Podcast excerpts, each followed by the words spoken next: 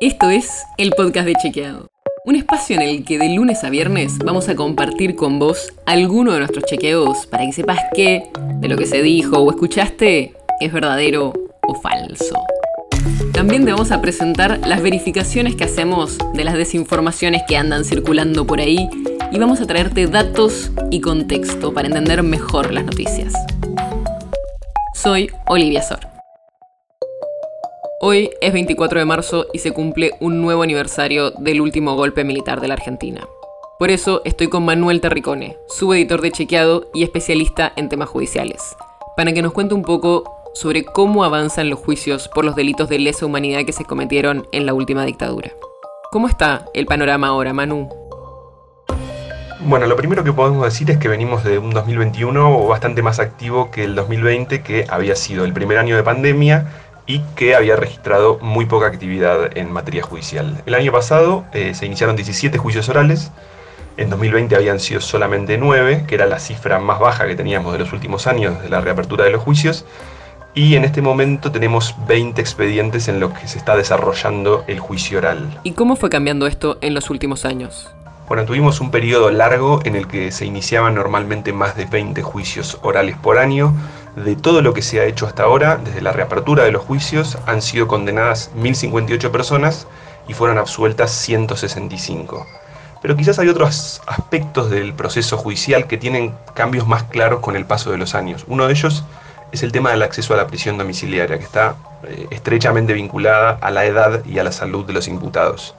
En 2015, es decir, hace 7 años, el 41% de las personas que estaban detenidas por juicios de lesa humanidad tenía prisión domiciliaria. Hoy en día son el 75% del total, es decir, 3 de cada 4 están detenidos en su domicilio. Solamente 118 ex represores están presos en cárceles comunes. Y otro dato bastante relevante que da una pauta del paso de los años es que un cuarto de las personas que, eh, se, que se las investiga desde 2006 en adelante han fallecido. Pero ya pasaron 46 años desde que fue el golpe militar. ¿Por qué todavía hay muchas causas en las que se sigue investigando o todavía no hay sentencias? Bueno, lo primero que hay que decir es que los juicios se reiniciaron eh, en el año 2006, después de que la Corte Suprema declarara inconstitucionales las leyes de obediencia de vida y punto final. Y hay que decir que se investigan hechos que pasaron hace más de cuatro décadas en los que hay muchas eh, personas investigadas, son juicios que involucran a muchas personas y esto, el paso de los años más la cantidad de personas investigadas, complejiza mucho las investigaciones. El otro problema es un problema habitual de la justicia que tiene que ver con los tiempos. Los datos oficiales de la Procuraduría muestran que desde el momento en que la causa se eleva a juicio oral, en promedio pasan dos años y dos meses hasta que se llega a un veredicto. Pero lo que pasa después es que ese veredicto puede ser apelado.